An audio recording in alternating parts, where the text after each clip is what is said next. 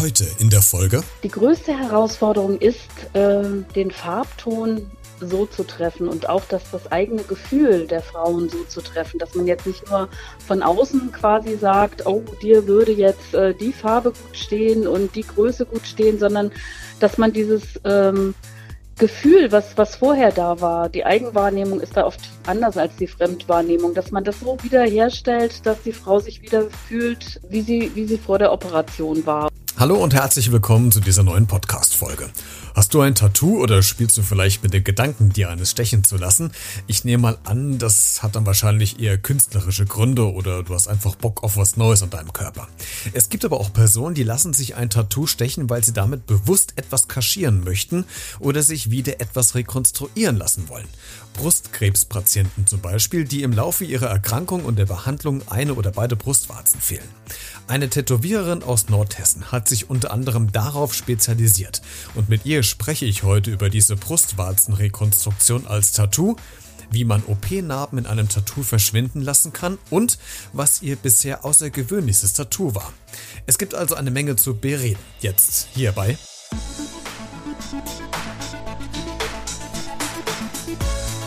Einmal Kassel zum Mitnehmen bitte. Das ist der neue Podcast aus, von und für Kassel mit Christian Becker. Mein Name ist Birgit Lessing. Ich komme aus Nordhessen, äh, in der Nähe von Kassel, aus Schauenburg genau genommen, und tätowiere seit nunmehr 30 Jahren. Äh, ich tätowiere sehr gerne ehemalige Krebspatienten und zwar habe ich mich da so auf die Brustwarzenrekonstruktion ähm, verlegt und äh, auch Menschen mit Narben helfe ich sehr gerne äh, über dieses Narbengewebe nach anderen Operationen ähm, etwas drüber zu tätowieren, entweder ein schönes Motiv oder das Ganze ein bisschen unauffälliger zu machen. Voll deswegen, da wollen wir auch gleich ähm, in die Tiefe gehen und mal ein bisschen drüber sprechen, wie das Ganze funktioniert. Bevor wir das aber machen, äh, die, die erste Frage, was war denn das letzte Tattoo, was Sie gerade aktuell gestochen haben? Das war tatsächlich äh, relativ ungewöhnlich. Und zwar waren das zwei Giraffen, eine Mama-Giraffe und eine Baby-Giraffe. das habe ich heute Nachmittag gestochen. Das kommt nicht so häufig vor in den Umrissen von Afrika, weil dieser Mensch sehr gerne reist und äh, in Afrika war und von daher das als Reiseerinnerung behalten hat, auf seinem Reisearm. Auf seinem Reisearm, das ist schön, aber eine, eine tolle Erinnerung auch von, von äh, vergangenen Urlauben. Jetzt haben Sie gerade in Ihrem Vorstellungssatz genau. ähm, schon ganz viele tolle Informationen reingepackt, dass Sie äh, sich ja quasi auf eine Art auch mit spezialisiert haben, nämlich wenn es um Tattoos geht. Es geht um die Rekonstruktion von äh, Brustwarzen und bevor wir uns damit beschäftigen, die erste Frage, äh, warum sind Sie denn genau auf diese Idee gekommen, das anzubieten? Was hat das für einen Background, für eine Story dahinter, warum Sie sich damit beschäftigen bzw. das anbieten? Ähm, ich mache das ja jetzt schon sehr lange und äh, zu der Zeit, als ich begonnen habe ähm, zu tätowieren, gab es noch nicht allzu viele Frauen, die das gemacht haben. Ich bin dann irgendwann angesprochen worden von Frauen, die das Problem hatten, äh, dass ihnen die Mamille farblich gefehlt hat die Brustwarze und äh, die haben mich dann angesprochen, ob ich das nicht machen könnte da ich schon mitunter ähm, an diesen Stellen tätowiert habe, wenn zum Beispiel nach einer Schwangerschaft die Brustwarze plötzlich eine andere Form bekommen hat. Und es war eine Kundin, die mich sowieso schon kennt. Dann hat die mich gefragt, kannst du da nicht was äh, ändern, dass du es wieder dunkler machst, größer, kleiner, heller. Das kann man ja in allen Varianten machen. Und ähm, das hat mich dann immer mehr an dieses Thema herangeführt weil man das tatsächlich sehr gut machen kann. Äh, was ist denn die größte Herausforderung, wenn Sie quasi äh, Brustwarzen wieder rekonstruieren? Die größte Herausforderung ist, äh, den Farbton so zu treffen und auch dass das eigene Gefühl der Frauen so zu treffen, dass man jetzt nicht nur von außen quasi sagt, oh, dir würde jetzt äh, die Farbe gut stehen und die Größe gut stehen, sondern dass man dieses ähm, Gefühl, was, was vorher da war, die Eigenwahrnehmung ist da oft anders als die Fremdwahrnehmung, dass man das so wiederherstellt, dass die Frau sich wieder fühlt, wie sie, wie sie vor der Operation war oder äh, sogar zu einem subjektiv betrachtet verbesserten Ergebnis kommt für sich, dass sie sagt, wenn ich da schon operiert wurde, dann möchte ich da hinterher ähm, auch von der Brustgröße irgendwas ändern lassen und dann möchte ich hinterher auch, dass die Brustwarzen so aussehen, wie ich mir die immer gewünscht habe. Und äh, dann versuche ich mich da anzunähern. Oder wenn schon eine, eine Brustwarze noch da ist und nur die andere Seite äh, ergänzt wird, dann ist es eben auch sehr ähm, anspruchsvoll, dann genau den Farbton und äh, die Größe zu treffen und es eben nicht künstlich aussehen zu lassen. Also nicht nur einheitlich irgendwie einfärben, sondern mit verschiedenen Farbtönen arbeiten und äh, das auch übergehen lassen in den Hautton, der äh, vorhanden ist. Also das sieht halt dann eigentlich immer ganz ansprechend aus. Und wie machen Sie das genau? Haben Sie da wie beim äh, Friseur so, so äh, Farbschablonen oder müssen Sie sich eher äh, nach und nach dem annähern und machen Probestiche auf dem, äh, weiß nicht, auf, auf irgendeinem anderen, auf einer anderen Oberfläche? Wie, wie, wie nähern Sie sich denn so einem Farbton an? Ähm, ich habe verschiedene Hauttöne da und kann die auch noch untereinander mischen. Und dann äh, tupfe ich das quasi so ein bisschen auf die Haut auf ähm, und gucke mit den Damen gemeinsam, was man da nehmen kann. Das ist nicht so einfach, weil nach dem Verheilen wird der Farbton, verändert sich der Farbton dann auch nochmal, der wird etwas heller. Und ähm, an den Stellen, wo jetzt eine Narbe sitzt, muss man sich vorstellen, dass die Haut vorher wie zusammengezogen ist und äh, sich durch das Tätowieren wieder entspannt und dann Hautflächen entstehen, die vorher gar nicht da waren. Das spricht, das sieht dann aus, als würden da an den Stellen auch kleine, winzige Stellen Farbe fehlen, sodass man sich das in mehreren Schritten äh, sich dem Ergebnis annähert. Also es gibt einmal so eine, einen Haupttermin, wo die Farbe ausgesucht wird, wo das einmal grundlegend gemacht wird, auch in unterschiedlichen Farbnuancen. Und äh, dann gibt es noch einen zweiten und einen dritten Termin, so ein Nachstechen, äh, wo man dann sagt, Mensch, nee, das ist mir doch zu hell, ich hätte gern etwas dunkler oder mach's doch mal ein bisschen größer. Also wo man so vorsichtig quasi zu einem ähm, sehr guten Gesamtergebnis kommt. Muss nicht unbedingt sein, dass das dreimal äh, sein muss. Manchmal reichen auch schon zweimal, aber so zweimal muss man eigentlich von ausgehen, ist so der, der Grundton, gerade wenn Narben im Spiel sind, bis es dann wirklich perfekt aussieht. Jetzt haben Sie eben gerade gesagt, dass das Narben ähm, bzw. Operationsnarben ja nochmal eine andere Thematik ist als dieses, äh, diese Brustwarzenrekonstruktion.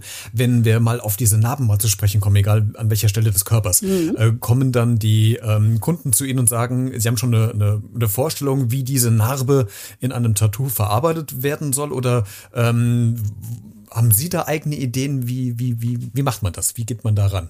um diese Narbe quasi später nicht mehr zu sehen? Also die, die Narbe gibt es zum Teil äh, schon vor, was da machbar ist und was nicht machbar ist. Also wenn die jetzt sehr erhaben ist beispielsweise, ähm, dann muss man diese erhabene Narbe in einen Effekt mit einbeziehen, zum Beispiel in so einen Zweig von irgendwelchen keine Ahnung, Kirschblüten, sage ich jetzt mal, wenn es äh, eine trichterförmige Narbe ist, die nach ähm, innen hingeht, dann muss man natürlich an diese Stelle auch ein Bild setzen, wo diese Vertiefung aufgegriffen wird, damit es auch ähm, echt aussieht. Also wenn man da einen Blütenkelch hätte beispielsweise, würde man hinterher denken, wow, was hat die Frau Lessing das doch toll hinbekommen, es sieht ja richtig 3D-mäßig aus, äh, wäre dann aber die äh, Narbe, die man eben mit dem Bild unsichtbar gemacht hat. Und von daher kommen die Leute zwar schon mit Wünschen, sind aber nicht so ähm, festgelegt wie an der Hautstelle, wo jetzt noch nichts vorhanden ist. Das finde ich auch sehr gut, dass man sich dann so gemeinsam ähm, diesem Bild annähern kann und äh, kann dann zusammen sagen, ja, das wünsche ich mir, wenn das nicht geht, käme auch dies und das und jenes in Frage oder was hast du denn für eine Idee?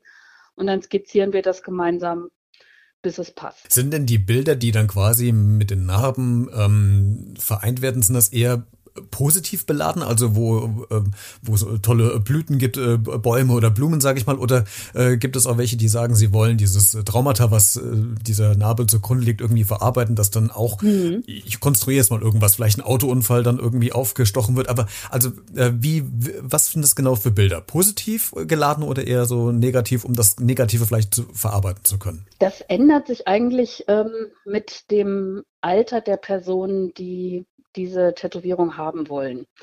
Ähm, sehr junge Leute neigen manchmal dazu, also ich tätowiere sowieso erst ab 18 schon mal grundlegend, aber ähm, wenn man so in, in, in jugendlichen Jahren ähm, sich tätowieren lässt, dann hat man manchmal noch dieses Rebellische im Hinterkopf. Und ich hatte das auch tatsächlich schon, dass ähm, eine Dame Verbrennungen hatte und wollte dann mit ihrem eigenen Gesicht und ähm, auf der Narbe quasi diesen Zustand, wie sie sich gefühlt hat, als sie äh, verbrannt wurde, darstellen. Das sah schon ziemlich gruselig aus.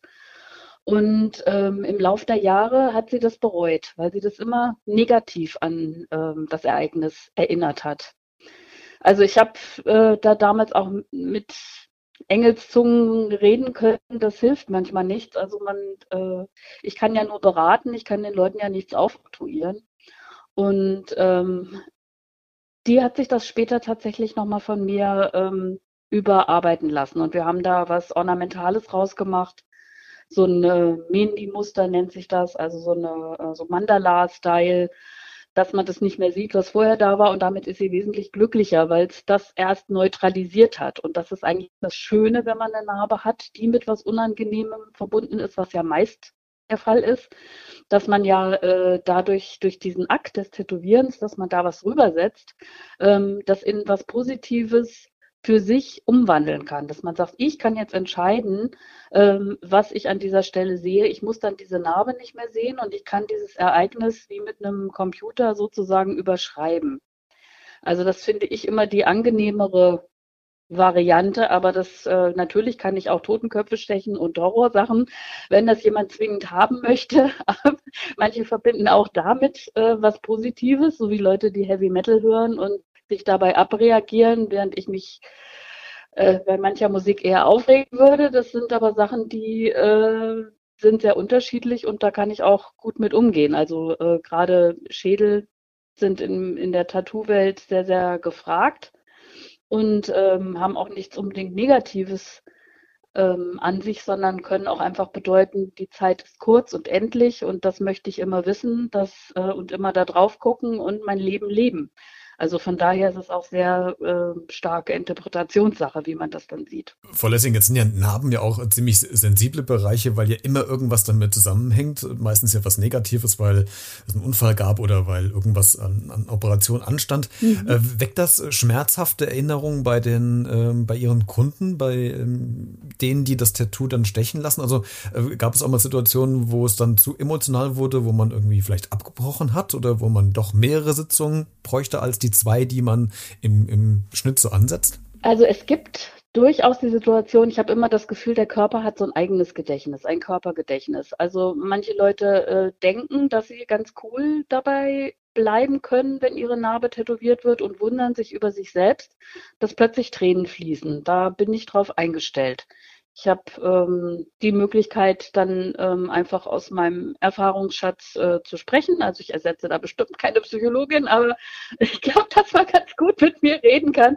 Und ähm, es erschreckt mich auch nicht, wenn jemand emotional wird. Also das ist, äh, denke ich, einfach auch verständlich.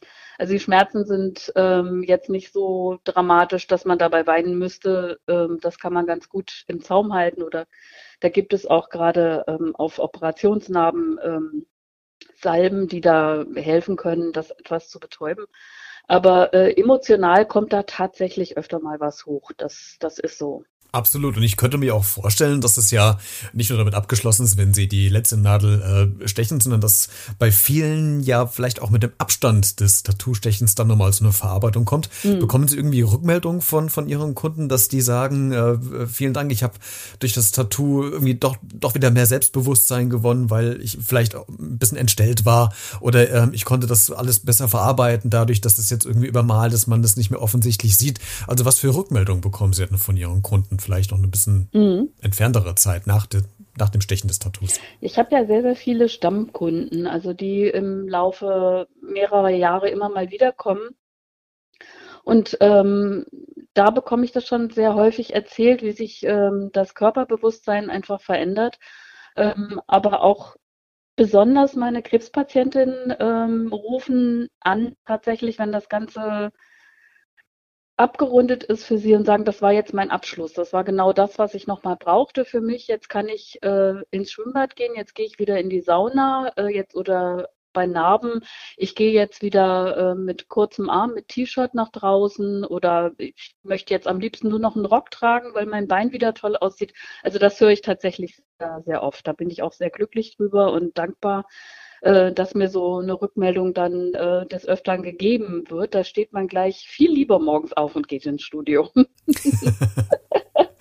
Ja, das gibt einem ja auch ein tolles Gefühl, weil man weiß, die Arbeit wird auch ja. wertgeschätzt und es hat ja auch noch was weit über dem eigentlichen Stechen hinaus ja auch noch eine ja, Wirkung ja. bei den ähm, bei ihren genau. Kunden. Ne? Äh, Frau Lessing, wir, wir verlassen mal so ein bisschen dieses äh, traurige Segment, sag ich mal, und äh, gucken nochmal auf Ihre Arbeit generell, weil mich da auch so, so zwei, drei Fragen noch interessieren. Was war denn das ausgefallenste Tattoo, was Sie mal gestochen haben? Das ausgefallenste Tattoo. Oh, da gibt es ganz viele. Angefangen von äh, der Stelle. Also ich habe zum Beispiel mal eine riesige Eule tatsächlich auf den Kopf tätowiert, auf den Hinterkopf. Das fand ich sehr, sehr äh, ungewöhnlich.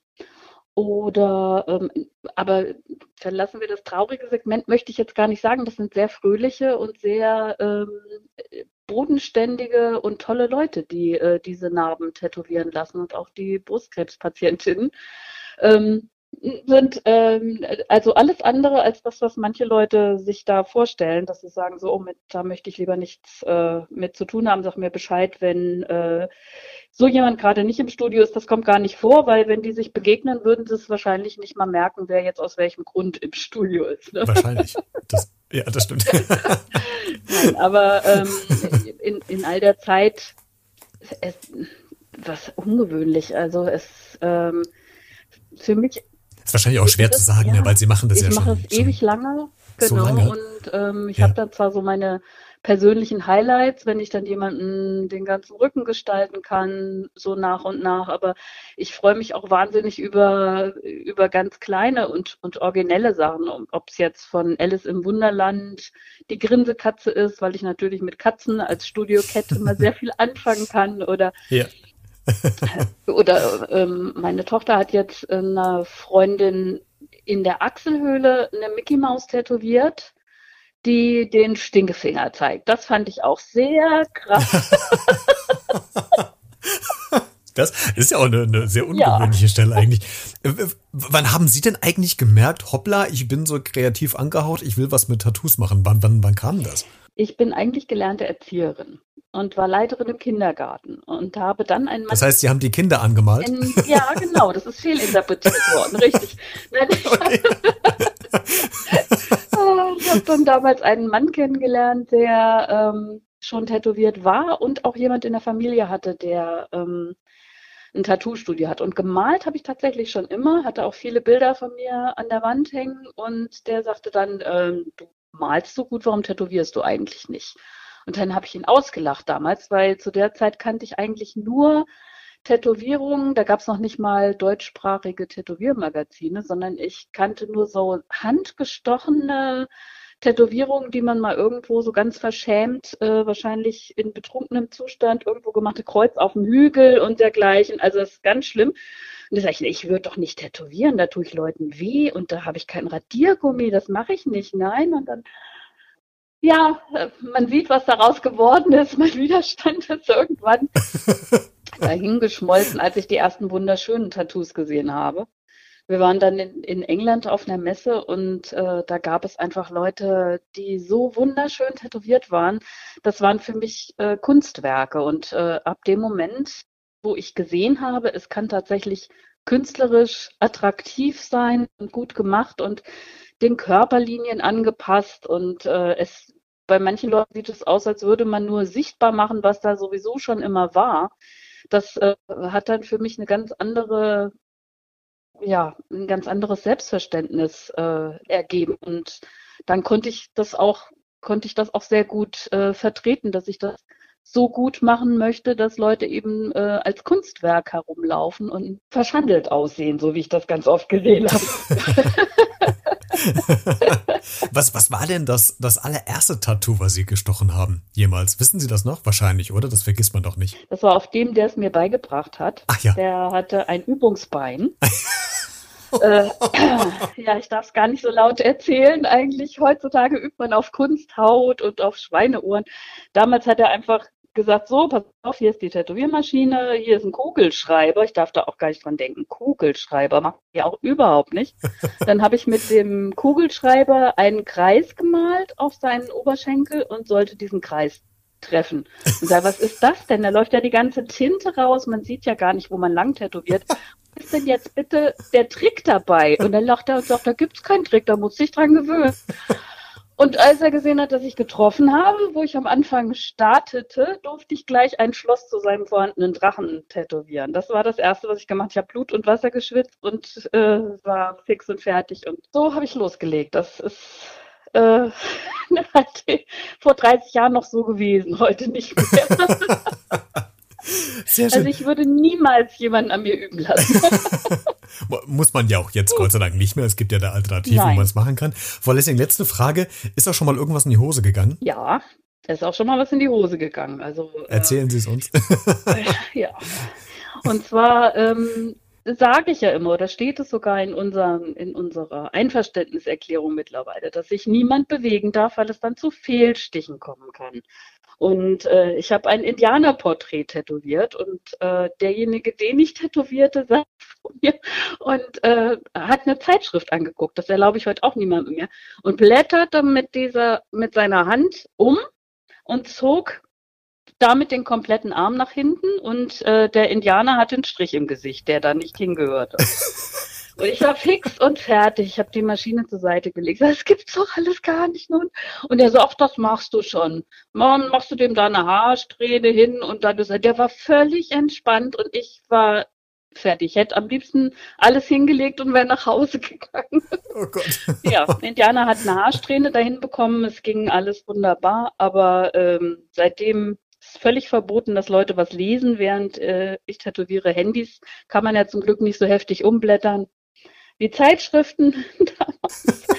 Ja, und ich sage das jedem nochmal vorher dazu, dass es dann zu Fehlstichen kommt, wenn man sich bewegt. Ah, das ist hm. eine schöne Geschichte. Frau Lessing, vielen, vielen Dank, dass Sie sich äh, die Zeit genommen haben, um ähm, über Ihren Job als, äh, wie sagt man denn, Tätowiererin? Oder gibt es, wie heißt diese Berufsbezeichnung? Ja, ja, genau. Tätowiererin. Zu sprechen mhm. und vor allen Dingen über einen Schwerpunkt, wie Sie ja quasi Krebs oder ehemaligen Krebspatienten so ein bisschen das Leben wieder erleichtern, um Narben quasi ganz elegant äh, verschwinden zu lassen, nämlich durch Tattoos.